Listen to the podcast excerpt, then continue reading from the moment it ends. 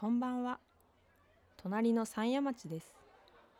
この番組は東京から佐賀に来た写真家小坂部信人と佐賀に暮らし続けてきた編集者中村みゆきがお送りするポッドキャストです。ローカルからローカルへをテーマに地域で暮らす人やその土地の魅力仕事やライフスタイルなど地域に関心のある人へお届けするトーク番組です。こんばんは。こんばんは。始まりました。隣の山谷町。え今日は2023年から佐賀県に移住され佐賀女子短期大学准教授であり現代芸術教室アートイズを開講されている佐貫匠さんにお越しいただいています佐貫さんこんばんはこんばんは。よろしくお願いします。こんばんはま。お願いします。す佐貫さんは、えー、小坂部さんはご存知だったという、そうですね。僕最近知り合われたという感じですがか、えー、タクの、えー困ったことの座談会に佐貫さんが来ていただいうて、そこでちょっとお話しして、でその後に、えー佐貫さんがやられているアートイズっていう活動に、えー僕もえー子供と参加させてもいただいて、はい。その時は何ですかね岩絵の具はい。でしたっけ？そうです。の回ですごくいろいろうちの子は自由に墨やったりとかうんうんうんうんか、うん、楽しませていただきましたけどすごいあのダイナミックに表現してもらって、とても素敵な作品がたくさんできました。うんはい。そう。ただその時にもまあちょっとねその座談会の時は僕があのうん。喋る側だったし、うん。アートイズの時も佐貫さんはこう講師側というかうん。だったので、あんまりこう喋る機会がなくてちょっと一回ぜひお話ししてみたいなと思って、うんうんうん。ちょっとここに呼んだ次第なんですけども、ありがとうございます。よろしくお願いします。よろしくお願いします。よろしくお願いします。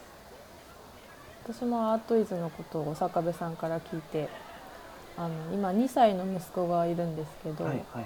こうなんか芸術教室みたいなのがんあんまり佐賀にないんで、うんうんうん。その参加してみたいなと思いながらまだ2歳だったんでちょっとこの間のは3歳からって書いてあったからまたもうちょっと次の機会かなと思いながら、はい、参加したいと私も思っているんですけど。一応3歳って書いてあるんですけど、うん。まあ結構あの僕の子供1歳 1歳であのえ。ーその辺にこうコロコロしながらうん。あの一緒になってやってるはやってるんですけどなのではい。結構その、あんまり年齢とかは気になさらず連れてきてくれる方もいらっしゃいますえ。ね。ーあそれはいいことを聞いたな、まあ、そもそもそのアアートイズというものを私はちょっとチラシを見て少し拝見させていただいたんですけどはい、そのどういった教室になるのかっていうのをちょっとお聞きしたいんですけど。そうですね。もともとうん。あの、僕が佐賀に来る前10年ぐらい青森にいたんですけども、うん。うん。はい、その時にあの自分で作った教室になります。はい。自分で作ったんですね。そうですね。でなんで作ったかっていうと、まあ、僕はあの大学教員であの幼児教育学科というところでうん。あの子どもたちですねあの保育士とか幼稚園の先生とか、うんえーを養成する大学ででうん。実際あの大学生を教えてるだけなんですよね大学では。うんでその先の子どもたちを教えたことがないのにうんあの何の根拠でこう、まあ、教科書に書いてある通りに教えればいいんでしょうけどそれだと僕の中ですごくこう違和感があってしっくりこなかったのでまず自分が子供を教えてからうん。大学生にフィードバックしようっていうことであの自分でま趣味みたいなあの研究の一環ですけども誰にやってって言われたものではなく自分の,、はい、あの趣味みたいな感じで、うんうん。そうですねライフワークみたいな感じで今も続けてる感じになります。はい。ちなみに中村さんも保育園の幼稚園、はい、幼稚園と保育園の免許を持ってて、あえっと、4年ぐらいやっててなんとその、現在佐賀女子短期大学行かれてると思うんですけどそこの付属幼稚園で働いてたんですよ。えー、そうなんですね。なので佐賀女子短期大学の学生さんうんも教育実習に来てましたし、うんうん。その私もその出前授業みたいな感じでその現場の先生として学生たちにこう現現場のことをこう話すみたいな機会とかもいただいて、うんうん話したりもしてたんですごくこうなんか学生の雰囲気もこう手に取るよううに分 かるというか、まあ、さ佐賀さんねその佐賀女子短期大学しか知らないですけど、はなんかあの懐かしいなと思いますね。結構あの幼稚園とか保育園の先生になるのに結構あの美術が嫌いっていう子がもう本当に7割以上いますねえ嫌いまではいかないけど苦手とあかー。でもうん多分昔は好きだったけどうん。大人になる過程で嫌いになっちゃってるんですあよね、ー。はいはいはい。うん。でもなんとなくすごい分かるんですよ、その 昔は図工までは好きだったみたいな。ああなるほど。でも美術、ね、中学入って美術やって嫌いになったとか、あと高校で選択なのでうん美術がもう疎遠になってしまって、なるほどね。嫌いかどうかも分かんないみたいな、で絵を描く機会って本当になくなりますね、そっか確か。にうん、絵を見る機会もないですし。ううん。んそうなんです。なので、まあ、その辺が僕のあの、まあ、変えてあげたいっていうかちょっとでもこう親しみを持って保育士になってほしいなっていうのがあって、うん日々頑張ってます。うーん讃岐さんと僕は実は同郷というか、そうですよね。偶然佐賀で、そう。はい。佐賀で静岡の人が、静岡出身。はい、年齢は佐々木さんの方がちょちょっとだけ上なんですけど、はい。ほぼ同世代というか。ほぼ同世代で。うん、で静岡でその後に玉美というか、あ東京に行かれるうん、はい。で油絵をされてて。そうです、ね、その後にその後に院芸大の学大学院まで進んでうん。うん。で助手をやってでうん青森の大学にうん。就職しました。うん。じゃあ東京時代はもうもう美大生というか。もうバリバリの現代アートの。ワークショップとかはあみたいな感じでしたよなんかもう自分の表現すればもうなんていうかいいみたいな感じで。アーティストのねうん。もう。超アーティストでしたうーん。芸大の院でね油絵っていうか技術やってるわけですからねもそうなんですよ。相当。もうしのぎを削ってもう、う、うん蹴落とせみたいな感じで。もう学生からデビューしてる子もたくさんいて。そっかそっか。なのでもう本当になんていうかプロになるための養成所みたいな感じですね。うーん。そうなんです。なので幼頃児教育とかはうんほとんどこうやったことが なかったっていうかアルバイトぐらいで絵画教室とかのなるほどなるほど青森に行かれてあのは初めてって感じですか？そうですね。青森に行ってからも一から勉強した感じになるんですけどきっかけが一つありましてうん。あの僕が芸大の助手をやってた時に震災があったんですよ。東日本大震災が。その時期。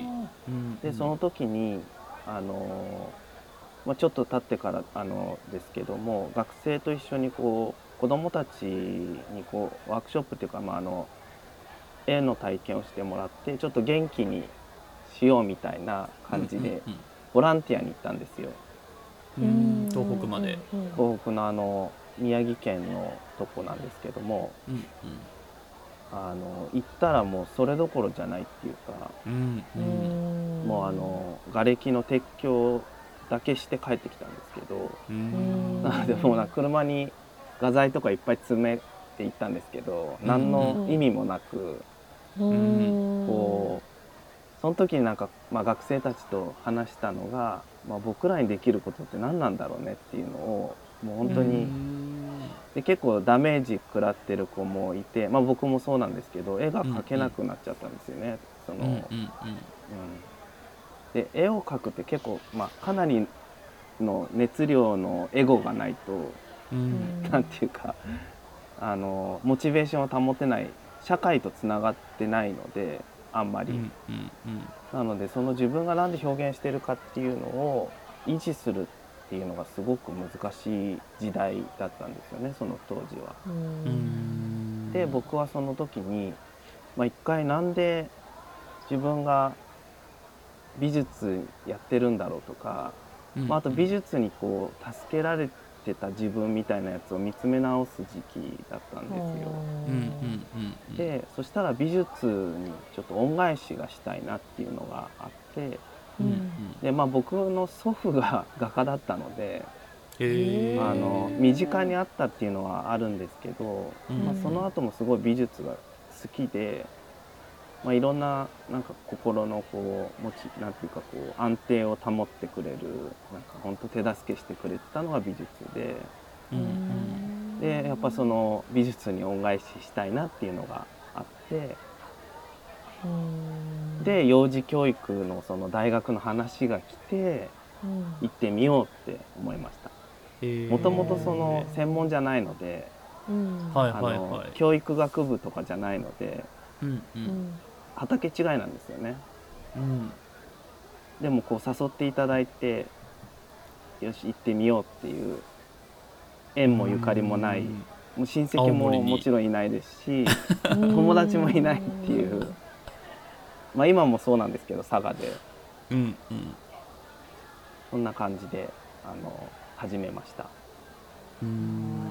ああそうなんですねそうそのアート教育アート教育で幼児教育っていうのもねなんかすごくアートで面白いなって思いながら佐々木さんのこう経歴を見させていただくと割ともうバリバリのもうエリートじゃないエリートかわかんないけど、そうすごくこ あアーティスト改改造そうそうそうというかね。うこう走ってきてて、うん。今佐賀でそういう子どものねあの幼児教育みたいなことをされてるっていうのがすごく面白いなと思っていて、ううん。んで青森からまた佐賀にうん。去年来たという、ねすごくなんでってよく言われますね。それは大学に就職というか働くことでこっちに来たっていうのそうですね、まあ、その経済的な部分ではそれが一番大きいんですけど、うん精神的な心の部分では結構その10年青森にいたっていうのでなんか一通り結構いろんなことプアートプロジェクトとかも本当にもうできる範囲はもう全てやったみたいな青森で。うん。結構そういうところまで来てで次のフェーズに行きたいなっていうのが自分の中であってうん。で青森に行ったらもう結構いろんな人とつながったりしてこう仕事っていうかまあワークショップとか、うんなんかその立ち位置的なものはもうかなり なんて言ったらいいかな。キーマンみたいな感じでうん。結構もう安定しちゃってたんですよね。そのちょっと確立されたというか。結構もうあの、アートだアート教育とかだったらもう3抜きみたいな感じで、まあすごい必要としてくれたのはありがたいんですけどうん。もう一生これでやっていくのかなって思っちゃったんですよね。そのまああのそれを選んでやれる人もいると思うんですけど、うんうんうん。僕はもともとそのアーティストになりたいっていうのがあったのでうんうん。おで恩返ししたいっていうので、まあ、10年あの幼児教育をやってであとず何年ね生きられるかってちょうどこう40歳になった時にうんうんふと思っちゃってうん。あとうん例えばまあ大学教員はあと20何年うんうん。できるとは思うんですけどその青森で何するんだろうっていうそのうん。まあ、続けることにすごい価値があると思うんですけど、うんうんうんうん。うんで40になってこう今行動しないともう多分一生青森にいるんだろうな。そのうんうん居心地がよ良すぎたっていうか。あなるほうん。であと妻の実家でもあるのでどうなんていうかい一生いいるのかなみたいな感じで、青森にですよね、ん。そうです。でその時にちょっとこう立ち止まって次のフェーズに行きたいってこう思っちゃったんですよね。うん。でうん。まああの求人を探してたらたまたまその佐賀女子短期大学のうん。公募があって、でもう一つ受けたんですよその大学2つ受けたんですけどでもう一つ佐賀以外のもう一つは京都芸術大学っていう、ああはい元京都造形。いうんうん。っていうところを受けたんですけど2時まで行ったんですけど、まあ、あの業績があんまりなくて落ちてしまったんですよね。あそうなんですね。でもう一個受けたのが佐賀女子短期大学でうん。で佐賀女子短期大学もその学長がすごい面白い人でであの元ほぼ日にいたり糸井重あそうなん里ですか？さんはい。へ糸井重え里さんと一緒にこう仕事をしてたり、うん。あそうなんですね。APU 大分のあのうんうん。立命館アジアの大学のあの立ち上げというか、まあ、もうほぼこう代表で作っ作った人なんですよね。へえで面白い学長がいるなって思っていて、うんうんうん。でまあその青森のいる時にこういろんなこうモヤモヤっていうかもっとこうしたいとかこういろいろあったやつにこうフィットしたっていうかなんか自分が変わろうとするんだったらこの学長の下で働いたら面白いだろうなっていう本当興味本位なんですけど。うんうん。それであの受けたらあの運よく受かったという感じです、ね。へえあのまあすごい十何人あの受けたみたいなんですけど、はい、選選んでいただいてっていう感じです。へえはい、知らなかったですね。なので佐賀佐賀女子短期大学のホームページとか見ると結構あのデザインもすごくあの頑張っていてうんうん。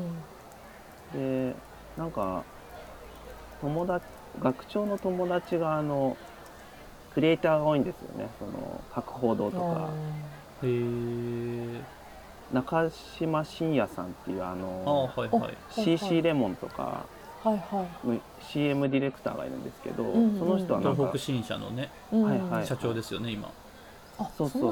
そうなんですね。その方ともあのちっちゃい頃から友達みたいで大阪の。へで今でも付き合いがあったりライあの一緒にバンド組んでたりするらしいのであのそういうので結構クリエイティブな人たちと付き合いがあってそれで話もすごいあったんですよね。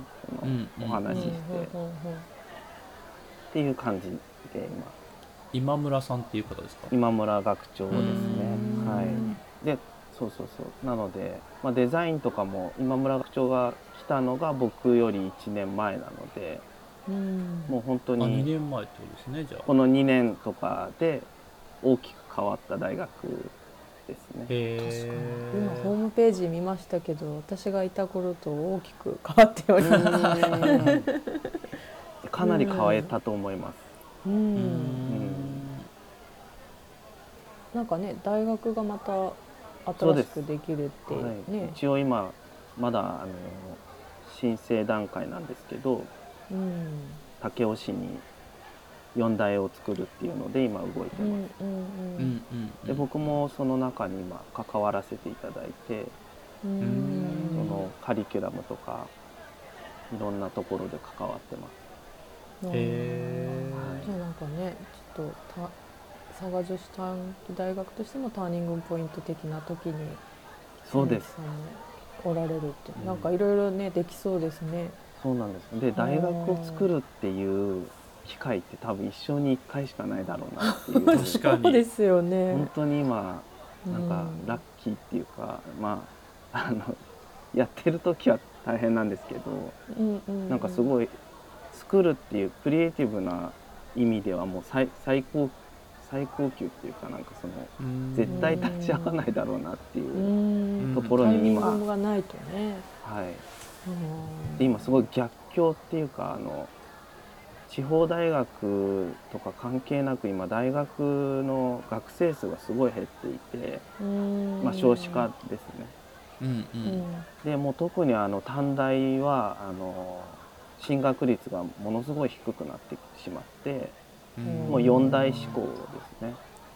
なのでもうみんな4大を目指してるのが現状でうん。でもうなんかあの短大の経営がもうな成り行かなくなってるっていうのが現状ですね。うん。でもう地方は特にその充足率っていうんですけどその定員に対して学生が何人いるかっていうで80%ないとダメなんですよ。うん。経営的にも。経営的にっていうかん。もうあのほ助成補助金が下りないですね。国から。あ学校としてでも3年80%切ってしまうともううん。助成金をストップ。あとは自力でやってくださいみたいな感じで。うん。かなり厳しいのが今の日本の現状で、厳しいですうん。ねうんでだから地方大学はどんどん多分その方針でいくと潰れてっちゃうんですよね。あの少子化もまあ県外から来るすごい APU みたいな、ね、あの立命館が作ったあうんのうん。大学うん。みたいなのはもしかしたら残るかもしれないですけどもう一般の大学は多分本当に厳しい状況かなと思いますね。うん。何かに特化してないと難しいですよ特化しねても、うん、やっぱ人がいないっていう。うん、福岡とかやっぱりその都市って言ってももう本当に大きな都市ぐらいしか残っていけないかなっていう状況ですね。まあ、東京はものすごい大学がたくさんあるので東京はまあ減らした方がいいかなとは思うんですけど。うんうんただ地方はもうも特に佐賀県は大学は2つしかないんですよ。うんそうですね。であの小坂部さんの本にも書いてあったんですけど大学が少ないっていう、うん。うん。うんあの若者のそうですね。あの言声があり葉があっましてたね。うん。そうだよなってその時思いました。うん。学ぶ学ぼうと思っても学ぶところが佐賀にはないっていうのが、うんうん。そんな感じで今大学に関わらせていただいて、まあ、とにかく4大もう一つね今 県立大学の方も動いてますけどうんうんうんうん。そうですね学ぶところがあれば、まあ、地域もその人が来るっていうことで、まあ、ウィンウィンっていうか、うんそうですね、まあ、地方は結構今本当に難しいところに来てますね。ううんんその若者が流出しちゃうので、そうですよね。まあ、ただ帰ってくる土壌を作れればいいんですけどやっぱ大学に行くとその大学の近くでもう定住しちゃう子も多いんですよね。うんうんうん。まあ東京とかもそうですよね。そうですね。一回出るとそこで就職し東京行ったら帰てってこないですよね。うん。うん、なのでその問題もあって大学っていうのはやっぱその地方では特にこう必要になってくるのかなっていう感じです。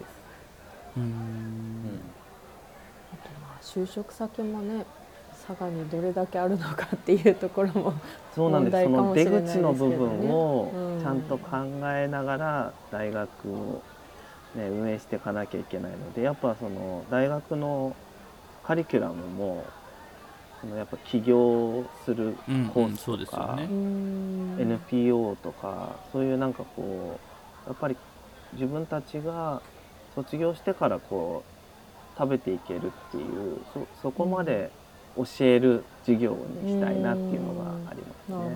うん。まあ、保育士さんとかはねあの、もちろん子供は減ってますけどまだまだ保育士不足でね、うん。あの、まあ、辞める人が多いっていうのもあるんですけど本当に全国的に見てもまだ保育士不足です。うーん。青森の時もそういうことをされてたんですか？大学で。青森の時は全くなんていうかあの僕がいた八戸っていうところははいはい。他に競合がいないっていうかあの、もうその地域で1個しか大学がないみたいな感じなので、うん。保育士資格を取るならもうそこしかないみたいな感じなので、まあ潰れはしないっていうか そんな感じでした。うん。なのであんまり頑張ってないっていうかその なんかそのうんうんうん。人が 学生集めにそんなにこうまだまだうん。あの薄いですね。その危機感がないっていうか。確かに。選択肢としてねあんまりないんですよ。青森の子たちがうん。どこに行くかって。うーんなのでこっち来てそういう経験をできてるっていうのはとてもあの貴重な体験かなと思ってます。で大学作るっていうのはしゅ、まあ、その就職する前に知っていたんですか？いやあの就職してから発表されたんですよ。6月ぐらいに。あそうなん武雄アジア大学ができるっていうので。で おおそうなんだと思ってたら そこにこう引っ張っ引っ張られて、へえなので今かなり中心に入ってる感じになりますね。うーん面白い。でもその青森の時はその小学校教員の免許が取れない大学だったのでああはいはい。で佐賀女子短期大学はまあすごい稀なんですけど短大で小学校免許も取れるっていう3つ免許が取れるんですようね。ん。なので保育士幼稚園小学校の免許が2年間で取れるっていう、うんまあ、ものすごい過密スケジュールなんですけど多分めっちゃ大変だと思います。めちゃくちゃ学生頑張ってますね。うん私なんかもうよ4年生大学で小学校と幼稚園を取ったんですよ。で保育士はその就職してから、えー、と佐賀女子短期大学と U キャンで取ったんですけど、そうなんですね。うん、なのでそれでもまあなんか実習とかもあるし結構単位が大変だと思うから、た短大でってなるともう結構学生さん頑張ってると思いますね。前の大学でも保育士と幼稚園の2つしか取れなかったんですけどそれでもうん。短大なのでうん。ものすごい過密スケジュールだなって思ってたのに佐賀に来たらもう日じゃないぐらい。土曜日ももう朝から晩までありますし。うーん。もうなんか学生さんすごいなっていう感じで見てますけどね。中村さんも佐大の洋芸？うん、したっけ？佐大の教育学部の中の造形コースっていうところに入っててで、まあ、専攻は焼き物をやってたんですけど一応なんか一通り素描とかうん。あのデザインとか染色とかもこうちょっと学ばなきゃいけなくて、なのでまあ幼幼児教育ですね。がメインとか幼児とか小学校課程のうんうん。免許を取るのがメインの学校にいたんですけど、うん。なのでそうですね。その学生の時もまさに多分佐野木さんの前の前なの前ぐらいの先生の教授さんが、うんえっと幼稚園でえー絵画教室をされてたんですよ。なのでそこにボランティアに行ったりとかはしてましたね。うんうんうんじゃああれですねもう美術に特化した保育士さんですよね。そうですね。どっちかというと私はそそういうタイプだったので、うん。さっきあの7割ぐらいあの美術が嫌いだっていうのを聞いて、あそうなんだと思ってそうなんです。これはもうねちょっとショックでしたね。全国的にあの統計あのアンケートを取ったやつの論文があってそれにもう書いてありますね。うーん。保育士養成の大学生でも7割全うん。普通の一般の大人はもっと嫌いだと思います。それな何なんでしょうね、そのうんうんうん。その嫌い嫌いっていうほどのものじゃないよね。私私からするとなんか思っちゃうんですけど。多分もうあの疎遠になりすぎてあ なんかそのいきなり絵描いてって言われて上手に描かなきゃいけないみたいな。あなるほどね。もういわゆる日本人の固定概念がそうさせてるんじゃないかってまあ研究ではされていて。うん。あとは小学校とか中学校で評価される対象になった時点で自由に描けないしはいはい、何を基準に採点しとんじゃみたいな感じで確かにね、もう子供たちの中では冷めちゃったっていうかうーん。そのなんかだって今まで好きなようにこう表現したら褒められてたのにううん。急にこうしなきゃいけないとかなんかその評価で表されたりするんですよね。であと、うまい下手しか教えられない先生しかいないみたいななるほど。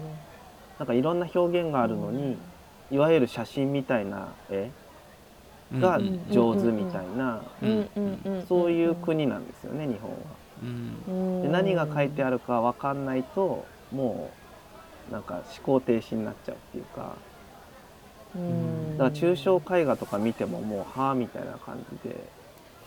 うんうんでもあの印象派とかねモネとかああいうのは好きなんですけどね。うん。なのでなんかそういう 教育が悪いって言ったらあれなんですけどまあそれはもう絶対的にあるあるあると思いますね。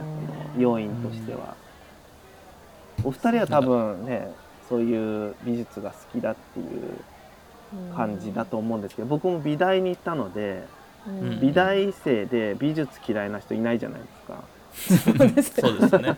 何しに来とんねんみたいな感じになるまあ分かんなくっなっちゃう人はいるかもしれないけどね。分かんなくなってもあのモヤモヤしてる人はいっぱいいますけど嫌いな人が入ってくることは絶対ないので。うんなので僕もその幼児教育の大学に行った時に衝撃を受けてうんこんな美術って嫌われとんじゃと思って。へえ だから土幻化せんといかんみたいな感じで あのなんかできないのかなと思って。でも結構その教育がだんだん変わってきたので昔はその絵画っていうのがその幼稚園教育要領とかに入ってたんですよ。うん。でも今は表現っていう科目になっていてうん。表現っていうと音楽とかあの、まあ、劇とか演劇とか、うん。まあ、身体表現とかああいうのも表現の一つなのでうん。かなりこう広がったというかうんうん。前はそこに絵画っていうのがドーンってあったのでうん。絵を描かせなきゃいけないみたいな。うん。もうそういうのがね先生たちのまあ古い先生は特になんですけどもうそこから離れられないっていうのが未だにありますね。うんうん。なので学生さんにもどうやったら子供に絵を描かせればいいですかってよく聞かれるんですけどうん。もう子供たちは自分たちで知ってるのでうんうん。生きるのと一緒なのでうん。絵を描くっていうのは。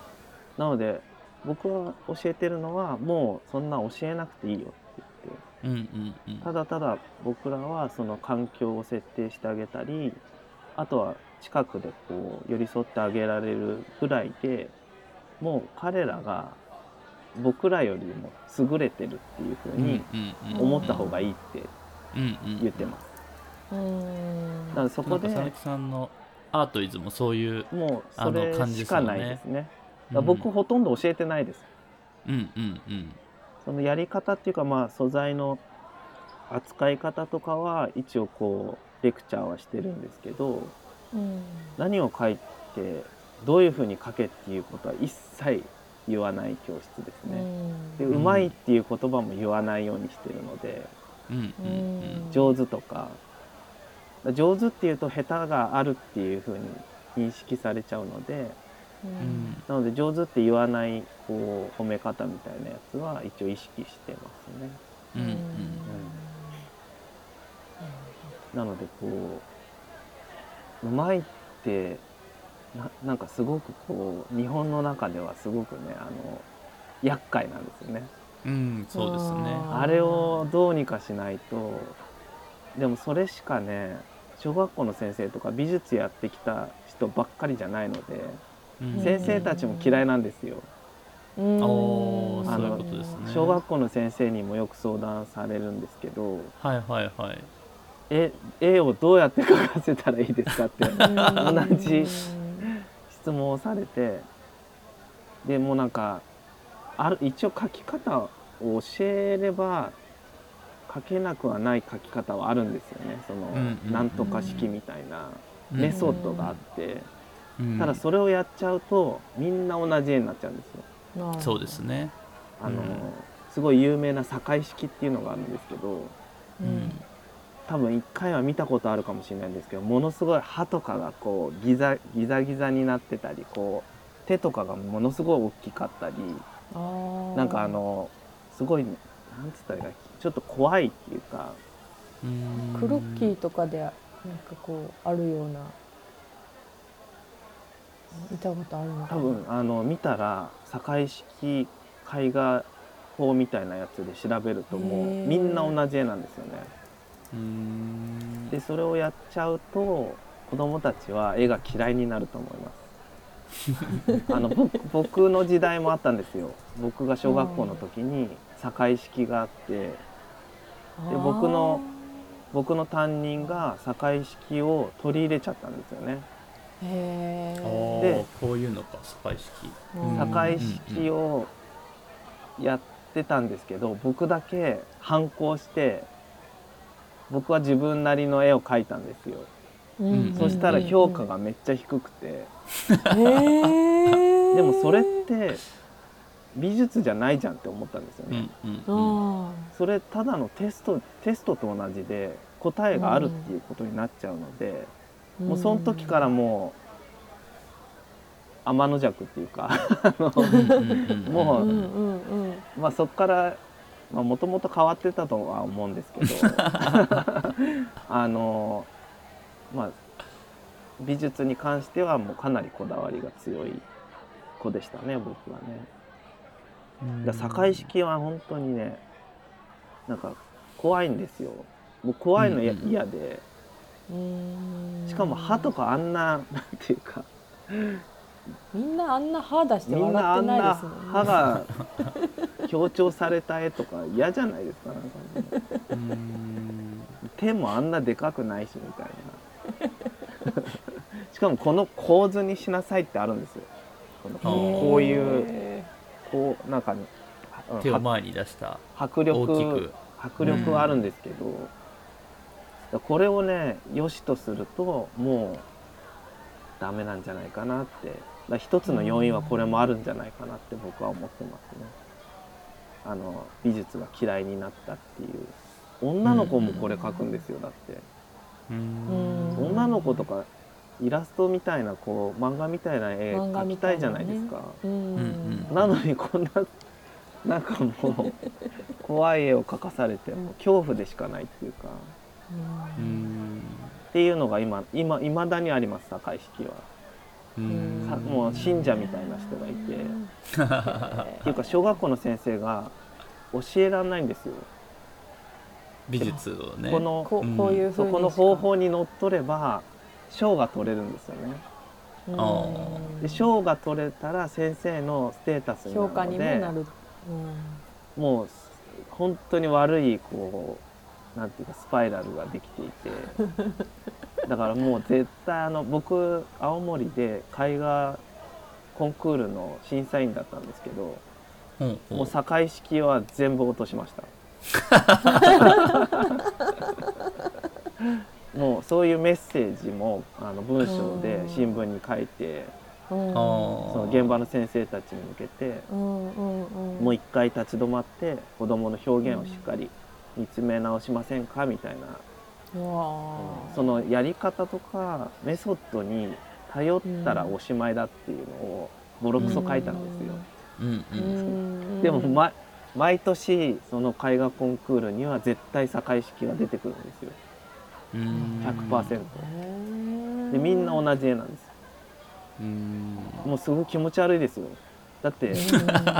何百枚って同じ絵が並ぶんですよそうですよね。悲しくなっちゃってなんかそれをそれぞれ違う子なのよね、なんか本当にそれしか描けない子もしかしたらいるかもしれないんですけどなんかそれじゃない子がいたとしたら僕みたいな子がいたとしたらもう本当悲しいなと思ってうん。うん書かされてるのだとしたらうん。なのでそこもね変えたいなっていうのは今も思ってますね。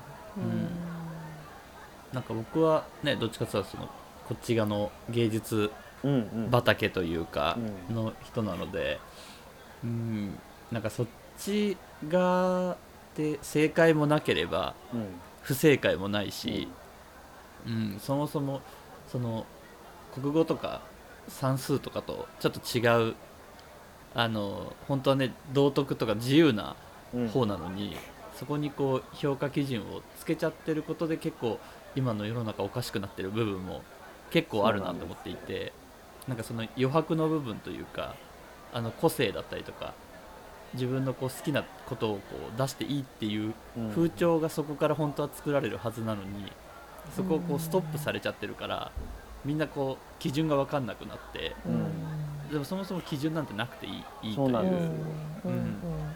でそれが、その原因の一つが大学受験だと思うんですよね。大学受験はもう未だにその学力で評価されていてでその学大学に入るための高校の教育もそれに付随して、うんでまたそれを降りてきて中学も高校のための受験対策で、うん。もうずーっとそれなんですよね。うん。だからその大学の試験も今どんどん変わってきてますね。そのえー。じ自己 PR っていうか、まあ、あの昔言われてた AO 入試っていう、あのうんうんうん。自分で推薦するっていう自己推薦。ってやつですよね。うん。うんうん。ああいうのが今かなりこう広がって試験もすごく変わってます。うちの大学はうん。あの推し活とかああいうのを映像で自分で撮ってどどれだけプレゼンできるかっていうそういう試験になってるので。うんうん。もちろんめ面接はあるんですけどその学力じゃない審査基準も設けてます。うんだからこれから多分そうなってくるんだとは思うんですけど結局センター試験も共通テストに変わっ名前が変わっただけで、うんうんうん結局内容は全く変わってないので。ううんんなのでかなり問題点はたくさんあると思うんですけどもう各大学がそれぞれの基準で取る学生を決めてもいいんじゃないかなっていう時代ですね。うん。なのでこう学力はもちろんねそのなんていうか処理能力は早い方がいいとは思うんですけどそれが今機械でできるようになってきてるので、うん。まあ、あと生成 AI とか使って文章も書いてくれるしうんだからそれをねどうやってこう時代とこう照らし合わせて大学が変われるかっていうのが今すごく過渡期になってますね。まあ、どどこまで行ってもこういう芸術的な表現って僕はなんていうんですかメジャーにはななれないと思っていて、うん、メジャーにならない方がいいと思います。そうそうそうだからメジャーはメジャーであり続けてその一般的なうん。やり方っていうのはあってもいいと思うんですけど、うん。じゃあ片一方こういうちょっとニッチなじゃないですけどそういうのを排除すというかわからないとか、ない方がいいっていうのもちょっとおかしいなと思っていて、うん。むしろそれがあるからメジャーがあってみたいなうん。そのうん両方こうあるのが僕は面白いと思っていて、うん。うんだからそういう分からない部分も面白いじゃんっていう絵とかもそうだし、うん。うんうんうん写真もそうだし文章もそうだし、うん正解なんてない部分はどっかでこうみんなの頭の中の10%なのか20%ぐらいはこうあった方がいいなっていう、うん。うんそでもまさこにこうちょっと救われたりとか、ううんん、なんか豊かさが出てきたりとか。そうなんですよ。それを100にしたらもうちょっと変な人間になっちゃうから。辛いですよね生きるの。やっぱその余白の部分っていうのを僕のアートイズで作ってあげたいんですよね。うんうんうんまあ普段その教育教育をねいきなり僕が変えあの学校教育を変えろっていうのは無理なんですけどそれじゃない部分ですよね。そのみんながこう、まあ、逃げ道みたいな部分っていうかうん寄り道みたいな感じ。うんうんそこを作ってあげられたら素敵だなと思っていてうん。でこうなんか分かろうとするっていうのはすごく大事だしあの探求っていうかその、まあ、学んでいく上ですごく大事なんですけどそれと同じぐらい分からなくていいっていううんうん。なんかもう今の時代そう全部答えをうん。が出ちゃうようなインターネットで調べたら、なんとなくの答えみたいなやつが出てきてしまっていてでそれが答えなのかわかんないけど答えのようなものにとらわれていてすごい辛くなっちゃってる人もいると思うんですよね。で僕はそのもちろん分かろうとする気持ちはすごい素敵なんですけどなんか分かんなくてもそのままほっといてもいい部分っていうのも大事でうん。ううん。ん なんかその分からないものっていうのがなんとなくこうモヤモヤしてるっていうのが自分の心の中に存在してるっていうのがなんか救いになるきっかけになるのかなっていうのがあるので、アートっていうのはもう分からないので。そうですよ。そう。うん。だからアートは大事なんじゃないかなって僕は思ってますね。うんうん。そうなんかねみんなそれこそ技術というかうまさを求めていくけど、なんかそのじゃあ現代アートにしろあのなんですか世の中のそういう芸術のじゃあ一番トップにその上手い人がいるかっつったらいないんですよね。いないですね。うん、うん。だからそれが僕もあの写真もそうなんですけどあのみんな早く気づいた方がいいと思っていて、なんか上手くなった先には何もないといううん。うん誰も評価してくれないっていうことに う。ん早く気づいた方がいいと思っているんですよね。いや本当にそうですね。うん、なんかうまさを求めないで個性だったりとかうん。人とは違うことを求めるようにならないと誰も評価してくれないっていうのは僕はなんか大学で写真をやってて最初はなんかちゃんと撮れるようにとか思ったけどちゃんと撮ったところで誰も評価してくれないし、賞とかに応募してもそれがこう通るわけではなく、うん。なんですかそのカメラの賞とかメーカーの賞とか多分通ると思うんですけどうん。そういう技術芸術的なね。そうそううん。技術芸術方面の賞にはそういうのは一切なくて例えば花が綺麗に撮れるとか後ろがボケててうん。なんか花が綺麗みたいなのをカメラのメーカーの賞とかではそういうのが通るけどうん。そういうアート表現の方ではもう全く通らない。そしたらこういうのじゃなくてもっと自分なりのなんだろう表現を見つけなきゃいけないんだろうなと思ってもう人とは違うことうん。の方が正しいんだっていうのをだから誰かと同じ写真を撮ってないようにするっていうそのためにいろんなものを見るっていううん価値観で僕はやっていたので美術館行ってももうこういう人がいるなら違う方法を探さなきゃいけないなとか、うんうんうん、そうなってくるともう自分だけでいいというかうん。表現的にはね、うん、部分は出てきてたのでだからなんか本当に上手くならなくていいっていう、うんうん、で僕も佐賀に来てあの去年かな？けなんか県のやつで子供たちと一緒に写真を撮るうんことをしたんですよね、うん。うん、でそれも、ね、携帯でいいって言って、うんうん。あの佐賀県がどっちかというと自然みたいなことにちょっと子供たちをこう触れ合わす機会を作るみたいので、うんなんか自然の撮り方を教えてくださいみたいなうん。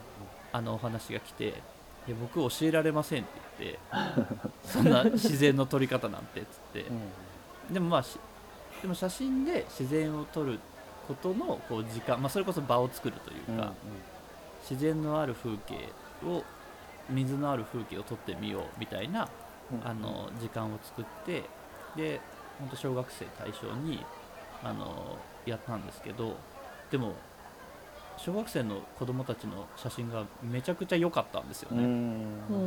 うん。なんか本当にこう型にはまってなくてうんなんかもう探してる感じがあってうんうん。携帯とか自分のカメラとか持ってきてでもそのなんか探してる感じがなんか僕はすごくいいなと思って、なんか誰かに教えられてこれを撮ってきてって言われたわけじゃなくて自分の中の好きな自然の風景水のある風景っていうので2時間ぐらいこうちょっと撮りに行かせて、で帰ってきてプロジェクターでこうみんなで見てみたいな、でもやっぱ本当に自由なほど面白いっていうかもう構図もぐちゃぐちゃででも水があるっていうのが、うん。まあ、水のある風景っていう縛りというかねテーマなのでみんなどっかしらに水入ってるんですよね、はい。その水の入り方がみんな人それぞれみんな違くてうん。子供、それがなんかすごく面白くてなんかなんか僕はすごく褒めたというか、うんなんかすごく面白いっていう話をしたら僕今ね写真館みたいなのをちょこちょこやってるんですけど、なんかそこに今度来てくれる家族がその水のある風景の時に来てくれたうん。男の子の家族が今度来てくれるんですけどであの時間がすごく良かったってお母さんからメッセージが来てて、あれからも子供がなんか写真にこう夢中になっててみたいな、うん。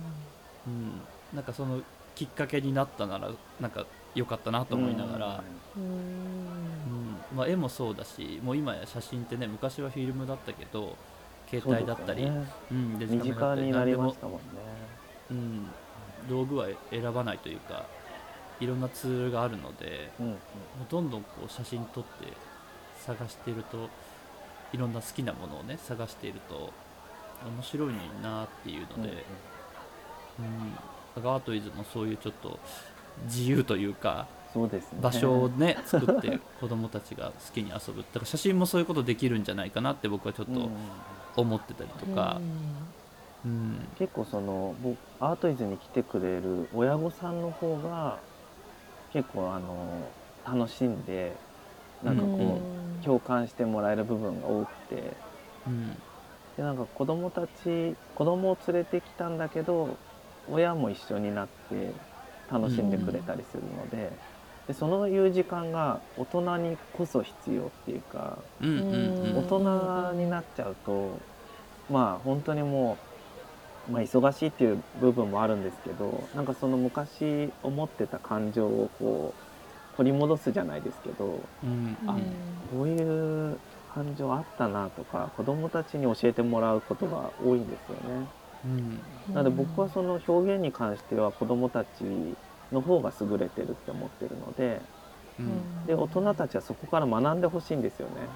うんうん。うん。大人はやっぱりねもう凝り固まっちゃっていて こうじゃなきゃいけないとかやっぱまあいろんなね秩序っていうかこう乱さないように、ね、日本人は特に空気読めみたいな あのうん。そういう風潮があるので自由にしたらこう悪だみたいな感じで育ってきちゃってるのでやっぱ大人はすごくねあの子供の頃に戻りづらいあの国だなとは思ってるんですけど結構アートイズに来てくれるとこう子供のような大人がいるんですよね。うんそれが素敵だなと思っていて。うんなのでそういう そういうゆったりとした時間をちょっとでも作れたらなと思ってます。うん本来ならね自分でこう作ればいいだけなんだけど、でもやっぱね、なんかこう あれでしょうね。そうですよね。日々の生活に追われちゃいますよね。特にうん子供がいたりすると、ね、こうしなきゃいけないとか、大人になったら困るよみたいなこうなんとなくのこう自分の価値観を押し付けてるじゃないですけど、うんうん。まあ、もちろんその礼儀とかね挨拶とかこなんか食べる時のこうマナーとかああいうのはもちろん大事だとは思うんですけど、まあ、そればっかりになっちゃうとお互い辛くなっちゃうので、うん。なんかそのお親とか先生じゃないこう第三のこう斜めの関係みたいなうんうんそういうのをたくさん作ってあげたいっていうかなんかこうイメージだとその縦の軸が親で横が先生だとするとこう斜めの人たちがたくさんいるとこう丸くなっていってこうどんなところに転がってってもこういろんな転がり方ができるっていうか縦と横だと途中でカタンって止まっちゃうと思うんですよね。なのでこう上でもいいし上斜めでもいいし下斜めでもいいしなんか下斜めの大人に会うことってなくないですか？あんまり。こいつやべえな。あの子供ながらになんかこいつ大丈夫かみたいなそういう大人と出会う機会ってほとんどなくてうんうんうん。なんか素晴らしい大人しか紹介されないじゃないですか学校とかで。で確かに。そう。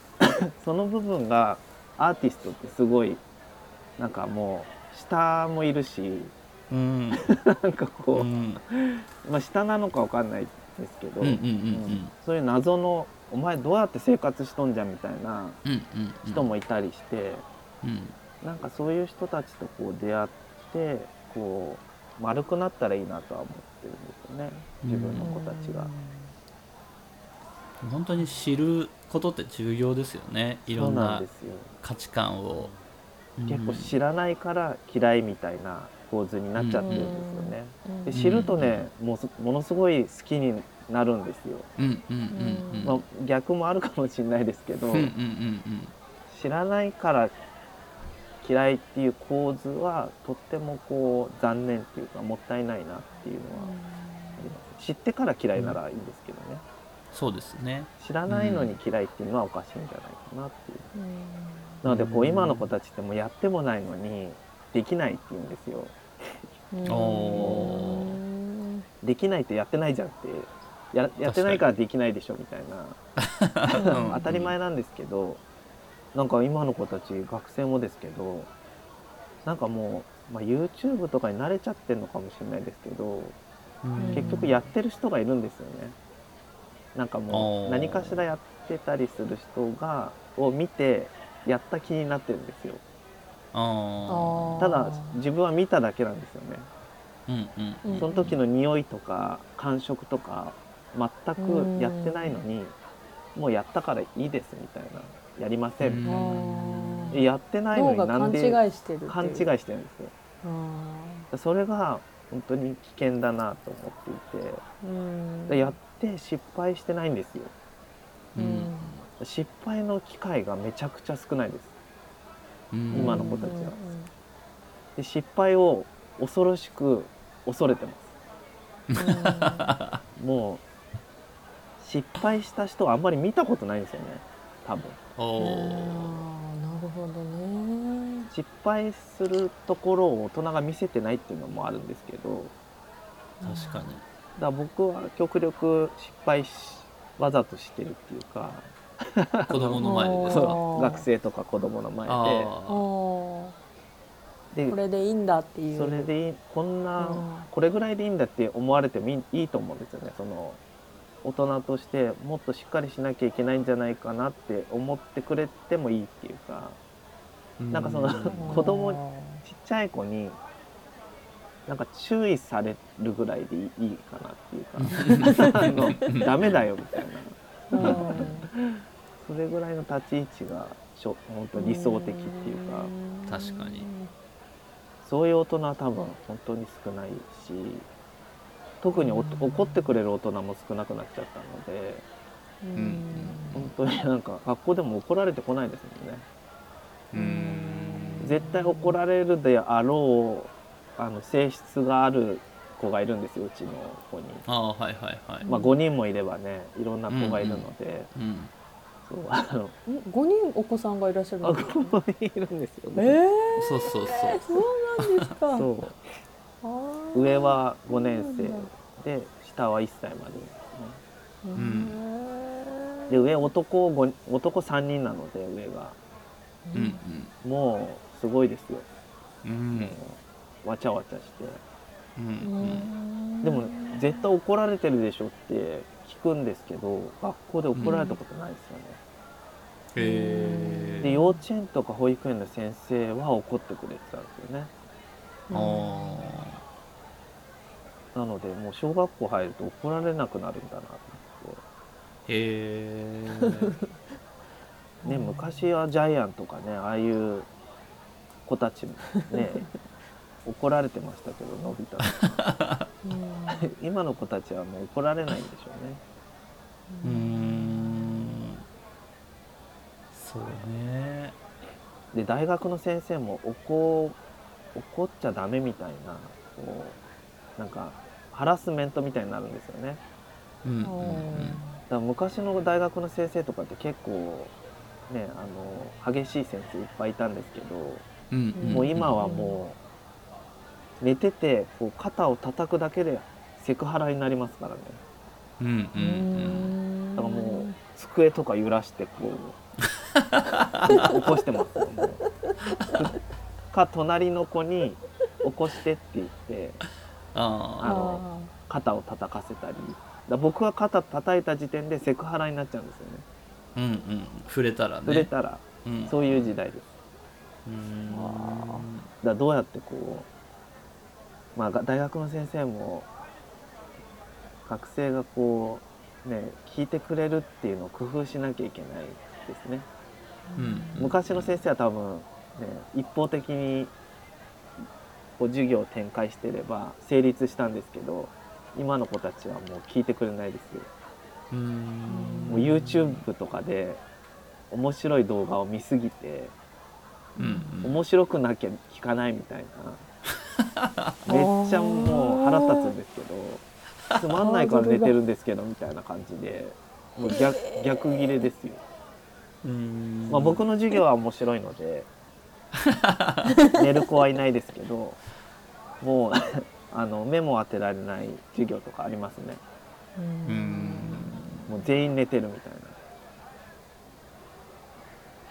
そうなんで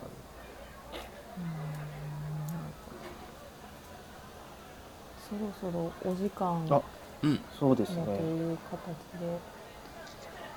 これ途中で一回あるんですか？そうね。ですね。でもなんか後半ちょっと短めに僕佐野木さんが今後、まあ、佐賀の暮らし、はい。青森から静岡から東京行って、うん。青森行って佐賀に来たとか、はい。うん、ちょっとアート系の話とか大学の話は聞かせてもらったので割と佐賀どうですかっていうはい。じゃあ 話ちょっとしてみたいなと思って。佐賀での暮らしについて。そう、はい後半ちょこっとだけお話できたらなとはい。思っております。わかりました。あ今日はどうもありがとうございました。りがとうございました。ありがとうございました